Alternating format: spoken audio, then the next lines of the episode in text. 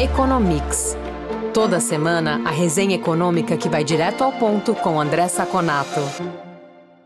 Está começando mais um Economics. Aqui é Guilherme Baroli, jornalista da Ficomércio São Paulo, substituindo Eduardo Vasconcelos no episódio desta semana. Comigo, André Saconato, como sempre, trazendo o que de mais relevante aconteceu na economia desta semana. Vamos começar, Saconato, com os dados positivos do IBCBR, a prévia do PIB, né, que subiu 1,17% em julho, um número bem acima né, do que o esperado pelo mercado. E se a gente olhar na comparação anual ou até no acumulado de 12 meses, a taxa de crescimento é ainda melhor. É isso mesmo, Guilherme, é isso mesmo. Os dados são surpreendentes, continuam surpreendendo para cima, o que é positivo, né? Esse número em relação a julho de 2021, né, o crescimento de 3,87%, muito acima do esperado né, pelo mercado, que era 2,75%, é um número realmente surpreendente. Inclusive, esse número já ensejou algumas é, melhorias nas previsões das casas, nos institutos financeiros, bancos, etc. Nós já estamos vendo agora algumas previsões na casa entre 2,5% e 3% para o PIB desse ano, né? É, porque, na realidade, como nós já temos até julho um crescimento do IBCBR, vale lembrar aqui o nosso ouvinte que o IBCBR é um indicador mensal calculado pelo Banco Central que tende a se aproximar do resultado do PIB. É uma proxy para o PIB, né? Como o PIB só tem trimestral, o Banco Central faz mensal. Então, até julho, nós já temos um crescimento de 2,52%, né? É óbvio que alguns os efeitos né, das antecipações do 13 terceiro, dos pagamentos do funcionalismo público e desses primeiros uh, parcelas do auxílio emergencial os efeitos devem arrefecer até o final do ano, mas mesmo com arrefecimento, se ele crescer um pouquinho menos, é bem possível que o PIB fique aí pelo menos em 2,5% ao ano. Realmente os números de atividade continuam surpreendendo positivamente nesse começo do segundo semestre. É, mas esse olhar positivo, infelizmente, não pode ser visto no setor de varejo, né, que registrou uma queda de 0,8% em julho, de acordo com os dados do IBGE, e olhando o acumulado em 12 meses, a baixa, nesse caso, é ainda maior. Então, Guilherme, o varejo, apesar dos dados serem muito voláteis no mês a mês, o que assusta foi a queda de mais de 5% em relação ao mesmo período do ano passado. E pior, uma queda também no varejo ampliado de 0,7%, né? E uma queda anual nesse varejo ampliado de 6,8%. Lembrando nosso ouvinte que o varejo ampliado ele inclui automóveis e materiais de construção, tá? Então, se eu pego desde maio esse indicador, já teve um recuo de 2,7%. Ele está só meio por cento acima do pré-pandemia, tá? Então, é, só para a gente ter uma ideia de como existe uma desaceleração, hoje nós estamos com meio por cento acima do pré-pandemia. Em julho de 21, nós estávamos com 5,3% acima do pré-pandemia. Né? Então, uh, realmente você vem caindo. Outro dado interessante que eu acho que vale a pena nessa análise, né? É, no dado, o volume caiu 5,2% em relação a julho de 2021 e a receita nominal está, subiu 10%. A receita nominal vinha subindo, o, o volume não, não tem subido muito, mas a receita tinha subido bastante por conta da subida dos preços. Agora, já a, a receita nominal já está subindo próxima da inflação. E aí, para nossa análise, é interessante a gente desmembrar. Quando você vai olhar o PIB, o que você olha é o volume, que é esse que você falou, essa queda de 0,8 né, na margem e 5 no ano. Quando você vai olhar a saúde das empresas do setor de varejo, aí sim você olha a receita nominal, porque o que, é, que vale é o que o empresário recebe. Os dois estão convergindo para uma queda. Nós temos aqui claramente uma mudança de padrão de consumo, né? Que vai ser o nosso próximo assunto. As pessoas estão deixando de consumir no varejo, principalmente bens de consumo duráveis, né? Televisões, geladeiras, que já foi muito comprado, muito consumido no meio da pandemia, e passando agora para serviços, né? É, o dado só não foi pior porque combustíveis teve um aumento muito grande, até pela queda do preço de 17%, né, nesse, nesse valor. Mas, por outro lado, veículos e materiais de construção tiveram quedas muito próximas de 10%. Então, o dado é ruim, ele mostra desaceleração em preços que já vinham correndo em volume. Vale a gente olhar os próximos dados para ver se essa tendência se, se, se vai, vai se manter ou não, mas é, esse dado de julho foi realmente muito negativo. É legal você fazer esse detalhamento, né? Porque para a gente entender a dinâmica das atividades que estão impulsionando a economia e principalmente para entender se a retomada é sustentável, né? Eu queria que você comentasse exatamente o crescimento do setor de serviços, né? Porque os números vieram positivos em julho, acumulando aí um, um, um terceiro resultado positivo seguido, né? Queria que você falasse se isso mostra uma mudança no padrão de consumo, como você acabou de antecipar, respondendo a uma demanda reprimida, talvez, né, por conta da pandemia, e se é algo que se sustenta no longo prazo. Olha, Guilherme, realmente é, existe uma mudança do padrão de consumo, né?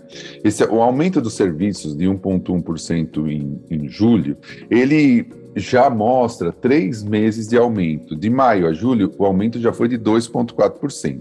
Ele já está quase 9% acima do pré-pandemia e só está 1,8% abaixo do pico em novembro de 2014. Isso aqui é triste, né? A gente imaginar que os serviços no Brasil em oito anos está no nível abaixo do que estava lá em 2014, tá? É, é uma coisa muito triste. Mas, de qualquer maneira, olhando o dado, a gente consegue ver dois padrões, dois itens que, der, que estão dando um padrão de crescimento. O primeiro, serviços prestados às empresas, né? altas principalmente no transporte, quase 4% em três meses, portos, concessionárias, rodovias, por conta do escoamento da safra agrícola e por conta das férias, né, que faz com que passe muito, muitos, muito mais carros. Só para a gente ter uma ideia, cargas, em termo, e aí geral, indústria, safra agrícola, já subiu 20% desde outubro. E a tecnologia da informação, serviços online, principalmente por causa do home office, tá? Os serviços prestados à família também subiram bastante. Foram cinco altas consecutivas e que já chega a 9,7%. Ainda assim, tem um potencial para subir, porque está 5,7% abaixo do pré-pandemia. Basicamente, aqui nós temos turismos e eventos. Esses dois itens, eles são muito foram muito reprimidos durante a pandemia, principalmente eventos, né? A gente está vendo muito evento acontecer agora nos, próximos, nos, nos últimos meses. Qual que é o problema disso aqui? Em algum momento, essa demanda reprimida vai se dissipar. Né? Nós só vamos voltar a ter os eventos que nós tínhamos normalmente. Não são dois anos de evento acumulado em um mês. E aí vai depender de renda nova, vai depender de uma economia melhor, de um mercado de trabalho melhor. Isso vale também para turismo. E aí, obviamente, você vai ter um arrefecimento desse crescimento. Vai virar queda? É bem possível que não, mas a dinâmica do crescimento vai ser menor assim como o turismo, que cresceu 1,5% nesse, nesse índice. Então, é, os serviços, é, existe uma, resumindo, existe uma mudança de padrão de consumo de varejo para serviços, tem muito serviço reprimido, o serviço deve segurar a economia, mas não nessa intensidade. Quer saber mais sobre o comportamento da economia? Conferir indicadores e pesquisas que orientam o mercado? Ter acesso a informações de especialistas em primeira mão e conteúdo exclusivo? Visite o lab.fecomércio.com.br.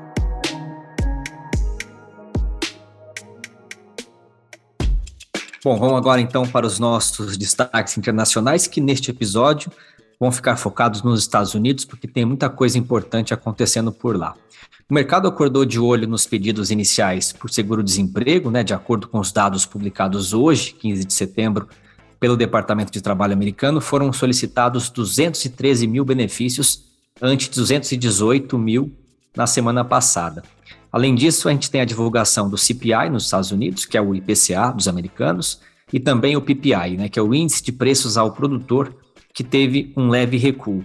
Saconato, como o mercado tem reagido aos resultados e o que eles podem indicar em relação à atuação do Fed, que, ao que tudo indica, deve promover mais uma alta de juros na sua próxima reunião, que está marcada para a semana que vem. Olha, Guilherme, esses dados foram um duro golpe nessa política mais frouxa do Fed em relação à taxa de juros. Por quê? 213 mil novos seguros-empregos, ele está quase no mínimo, quer dizer, mostra que o mercado de trabalho está muito aquecido. E o CPI, que é o nosso índice de preço ao consumidor, IPCA, ele, foi, ele baixou de julho de 8,5 para 8,3. Em junho estava 9,1. Mas o core, que é quando você exclui energia e alimentos mais voláteis, subiu de 5,9 para 6,3. O que aconteceu basicamente é que a gasolina, que caiu 10,6% no mês e já está quase 30% abaixo do pico, é que foi o drive dessa descida. O núcleo duro da inflação, que é o core, continua subindo, continua aquecido, né? Só alimentos subiram 0,8 no mês. É, é, habitação 0,7. Então, basicamente, esse, os dois dados, tanto do mercado de trabalho como do CPI, mostram que o trabalho do Fed, que demorou muito para subir juros, agora vai ser muito mais complicado. Tanto que, logo na divulgação do CPI, as bolsas americanas caíram muito, entre 3% e 4%, mostrando que a, o mercado agora entendeu que o Fed vai ter que dar uma resposta muito mais forte, muito mais duradoura a esse, esse, esse dado. Já o preço ao produtor, a notícia já é um pouco melhor. Tá? Ele caiu pelo segundo mês consecutivo, basicamente energia deu uma folga e a disrupção das cadeias produtivas causadas tanto pela guerra quanto pelo Covid está se dissipando, tá? É, em 12 meses, o, o, PPI, que é o índice de preço ao produtor, aqui a gente tem que lembrar o nosso ouvinte, nós estamos falando do preço das matérias-primas, dos insumos, do preço para produzir aqui, não do consumidor, subiu 8,7 em 12, tá, subindo 8,7 em 12 meses, já chegou a 9,8 em junho, tá? E mesmo o core que retira os mais voláteis, como nós fizemos no, no CPI, está subindo só 0,2. Então, pelo menos o PPI mostra que a pressão nos preços para frente continua alta, mas está arrefecendo. É a única boa notícia para o Fed aqui, que vai ter que jogar bastante pesado contra a inflação. Isso vai ter influência para a gente aqui, os dólares vão sair, você tem uma tendência à desvalorização da moeda. Por outro lado, facilita um pouco o trabalho do nosso Banco Central, já que a economia, provavelmente a economia americana e mundial, vai arrefecer. Para fechar, vamos falar da alta nas vendas do varejo norte-americano, né? 0,3% em agosto, na comparação com o mês de julho. Parece pouco, mas mesmo assim é um dado inesperado, né, Saconato? O dado em si, se a gente pegar o dado em si, me parece que é um dado positivo em termos de crescimento, né?